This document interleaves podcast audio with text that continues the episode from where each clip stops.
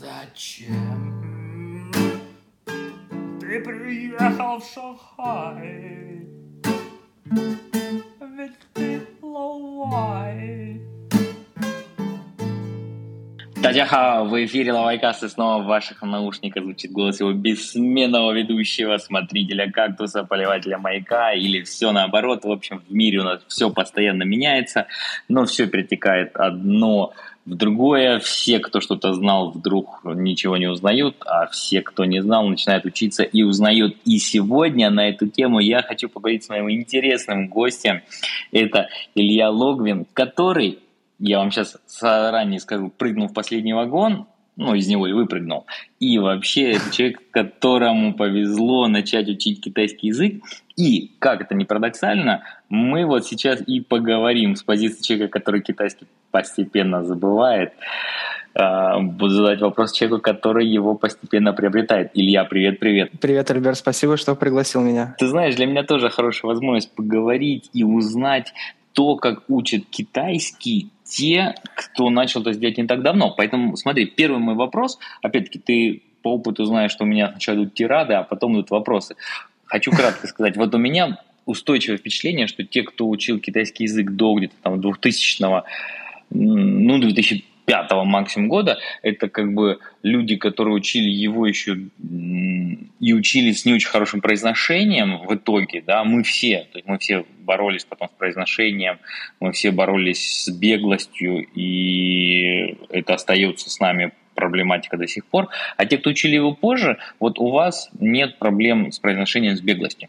Давай теперь скажи кратко, как ты начал учить китайский язык и что тебя поразило в этом процессе больше всего? Так случилось, что я не занимался китайским до университета, и мне, мне было важно по крайней мере, для себя уяснить, что я в нем не разочаруюсь, поэтому я от него ничего не ожидал. Я ждал, когда начнется первая пара, вот она случается, мне показывают, что такое иероглифы, и меня это очень заинтересовало. Естественно, произношение, оно вызывает очень много трудностей, и для меня и сейчас до сих пор. Поэтому я за свои 22 года совершил, наверное, 100-500 миллионов ошибок в изучении языка. Использовал неэффективные методы, а потом со временем понял, что есть пару вещей, например, чтение, чтение китайской литературы, которая очень помогает в изучении языка. И если бы я это знал еще на первом курсе, то мне бы не пришлось, например, учить слова по столбику, э, по, по алфавитному порядку, а, например, я бы учил слова уже в контексте. И это бы очень сильно бы изменило и сократило мои усилия. Вот. Ну ладно, ладно, как будто ты не знал, что чтение книг это самый лучший способ изучения любого языка. Но я не буду подтрунивать, ладно, нет, буду подтрунивать. Нет, все, все но, хорошо, все хорошо. Но по-доброму. Вот скажи, то есть ты учил китайский язык э, сколько-то лет в университете, и ты упомянул 100-500 ошибок, которые ты совершил. Ну вот да. не все 100, не все 100-500, но дай вот как человек, который только что закончил, давай скажем, что ты закончил бакалавриат, и дай, как человек его закончивший, буквально несколько советов самому себе на первом курсе. Вот как если бы ты обращался назад. Во-первых, я не знаю, насколько это этично по отношению к другим студентам, но я бы ввел, немножко отойду от темы, но быстро вернусь, я бы ввел бы ценз. Если у нас языковая специальность и второй там иностранный язык, например, китайский, то я бы хотел сделать так, чтобы выбирали студентов не только по оценкам ЕГЭ, но еще по какому-нибудь минимальному знанию языка. Например, поступление там со знанием 300 слов, условно там оческий третий или там второй. Вот. Потому что это очень важно. Когда мы начинали учить язык, мы не могли разогнаться. Мы не могли разогнаться, мы не понимали, что происходит. И у нас не было вот этого чувства того, как функционирует язык, мы не, не имели никакого опыта, и поэтому мы очень долго разгонялись. И, исходя из этого, можно сказать, что учить слова в алфавитном порядке – это сто процентов неправильно, особенно если это оторвано от контекста. Потому что я только так и готовился к экзаменам. А я тебя сразу спрошу. Хорошо, то есть вас натаскивали, получается, на HSK. И вас заставляли как бы учить какой-то объем просто лексики, да, потому что нет, это нет, нет. требовалось для экзамена. Скорее всего, именно было мое решение, потому что нас учили там по учебникам э, в этом, но никто не заставлял нас сдавать экзамены. Это все было инициатива учащихся. И uh-huh. я решил ее проявить вот таким образом. Просто не знал, как сделать это правильно. И, кстати, говоря про учебники, вот сразу два вопроса. А по примерно каким учебникам вы занимались? Почему это спрашиваю? Потому что когда я в свое время учил китайский язык, это было очень давно, но я же его учил уже в Китае. У нас были учебники, конечно, которые были на английском языке. Я потом увидел, что очень часто просто брались учебники созданные для англоязычных студентов, переводились на русский, угу. диалоги переводились на русский, и все это запулялось на территорию нашей прекрасной огромной родины. И вот, не знаю, тебе повезло учиться по каким учебникам? У нас был Кондрашевский, насколько я понимаю, но он мне не особо понравился. Но это бессмертная классика, слушай, Ну, это да, это... это, это был необычный опыт. А еще у нас была, была книга Чонгонг Джилу, там «Путь так. к успеху». Вот такое mm-hmm. вот что-то. И вот это мне было вот интересно. Эта книга... Единственный, наверное, недостаток в том, что она была на английском, и это затрудняло процесс обучение, мне нужно было э, не сразу там с китайского на русский понимать, а нужно было с китайского на английский, а потом еще с английского на русский. То есть появилось лишнее звено, которое немного мешало. Ну, вот, это было интересно это звено остается. Вот смотри, ты несколько, некоторое время назад упоминал, что вот если бы был какой-то наставник, кто бы тебе подсказал, кто бы тебя провел по этому пути извилистому. Но вот опять же таки, ладно, первую я услышал, как если бы ты был наставником для самого себя. То есть не учить иероглифы в столбик по да, алфавиту. Да.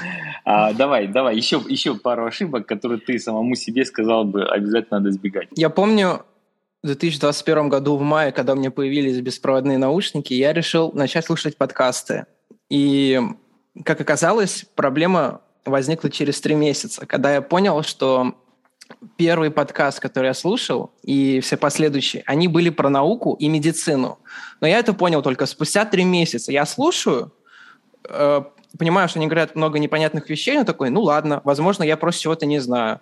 А потом я просто понял, что в какой-то момент ведущий говорит «Хуадиан», э, горячая стрела, понимаю, что это ракета, и я такой, блин, кажется, я слушаю что-то не то. Поэтому, мне кажется, наверное, стоит, когда мы говорим про подкасты, э, обращаться к преподавателям, чтобы они сами находили простые темы для общения и подбирали именно такие подкасты. Потому что я не знал, мне никто не объяснял, и я вот что первое увидел, тыкнул и начал слушать это несколько месяцев.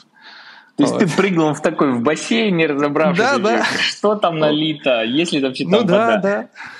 Ну, наверное, давай, вот... это сейчас время, подожди, это время, чтобы нашим слушателям сказать, где ты это учил географически, потому что я думаю, что кто-то начинает говорить, так, ну это явно было не в Москве, это явно не э, ИСА, давай, вот где, где ты так мучился с этим языком? О, я в Казани мучился.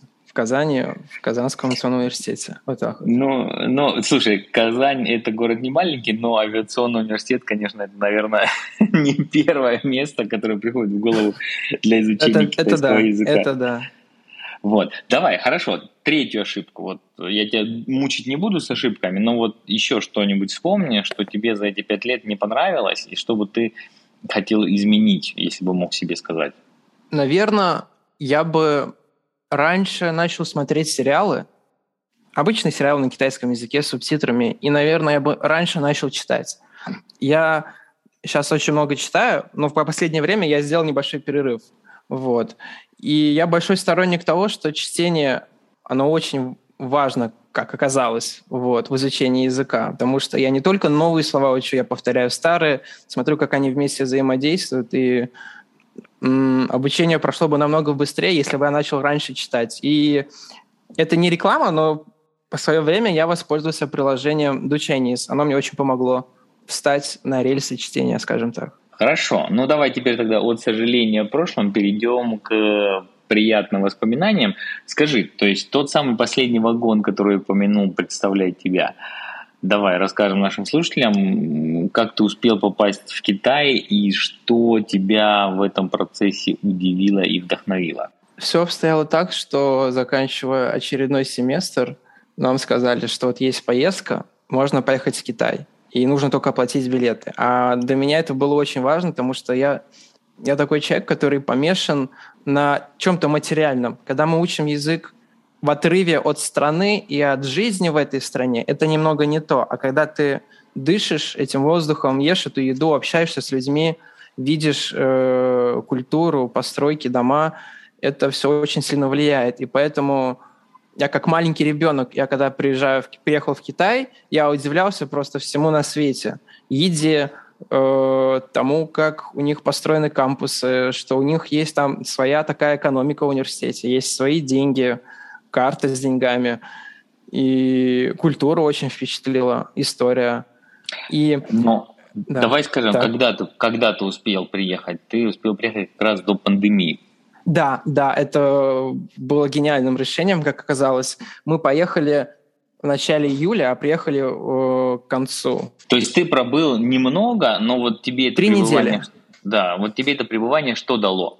Помимо удивления постройками и, да, да, я очень люблю экономика на кампусе. Давай. Нет, вот так получилось, что из-за того, что уровень языка был низкий, потому что после первого курса я филонил все лето, ничем не занимался. На втором курсе мне пришлось догонять все то, что я потерял за лето. Я приехал в Китай, и я понимал частично, что говорят там, учителя, что происходит за пределами кампуса, когда мы ходили по рынкам, но я не мог разговаривать нормально, как я, например, могу сейчас. И поэтому э, меня вот за эти три недели я не то чтобы научился китайскому. Он как влетел меня в голову, а потом вылетел. То есть все какие-то теоретические знания, они не, не сохранились, слова тоже. Но я вдохновился жизнью, жизнью людей, э, бытом и, наверное, тем, что я хочу вот жить в этой среде. И вот на этом топливе я последние два года живу с начала пандемии. Смотри, ты являешься собой очень интересный, и я даже не знаю в данном случае распространенный или еще нет пример того, что значит на тебя повлияла мягкая сила Китая. Мы Наверное, очень да. часто спорим с разными людьми, вообще она существует или нет. А вот видишь, ты это человек, который доказывает, что она существует. Давай проанализируем, ну буквально тоже несколько моментов. То есть тебе сейчас хочется приехать в Китай, и вот реально помечтай, я знаю, что потом все может казаться по-другому, но вот что бы ты хотел сделать в Китае? Ты хотел бы приехать надолго или наоборот там часто, но по недолгу?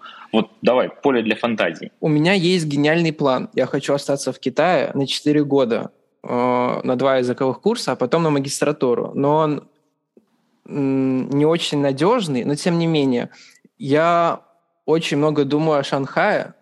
Этот город меня очень сильно впечатлил, наверное, своим, своими неонными огнями. И поэтому я даже себе распечатал семь фотографий, и они у меня еле приклеены скотчем на большом старом шкафе около стены. Поэтому я каждый день с утра встаю и вижу его. А еще я слушаю фонг, такое направление в музыке. И поэтому первым, что я хочу сделать, когда я окажусь, например, в Шанхае, я хочу очень много слушать фонка и гулять по ночному Шанхаю в дождь. Вот, вот так вот.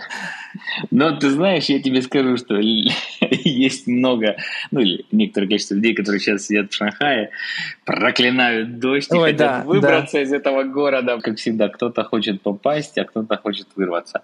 Хорошо.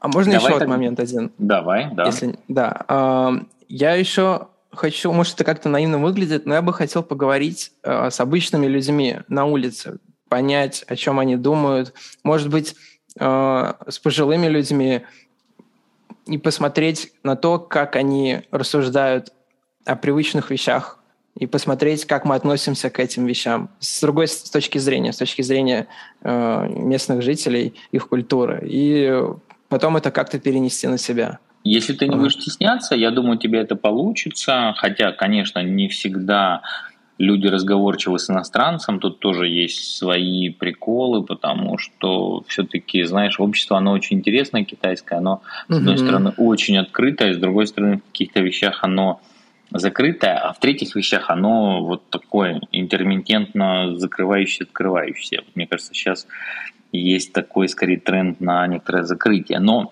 Я тебя не буду заранее пытаться разочаровывать в чем-то, поэтому оставляй это все на твою, на твой опыт, который, надеюсь, тебе очень скоро придет. Смотри, задам несколько еще конкретных вопросов. Вот хорошо, хорошо, ты спишь, как говорится, и видишь, как попасть в Китай.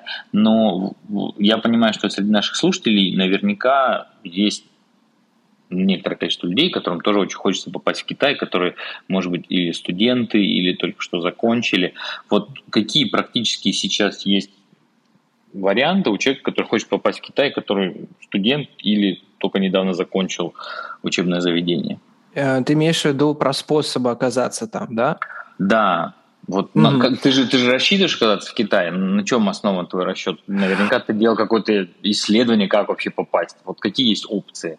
Как вариант, это, индивидуально. У меня просто вуз заключил договор э, с Ляолинским университетом, и в рамках этого договора ну, 20 студентов должны будут пройти тесты, и на основании этих тестов должны будут отправиться в Китай. Вот. Через HSK, вот как-то так, наверное.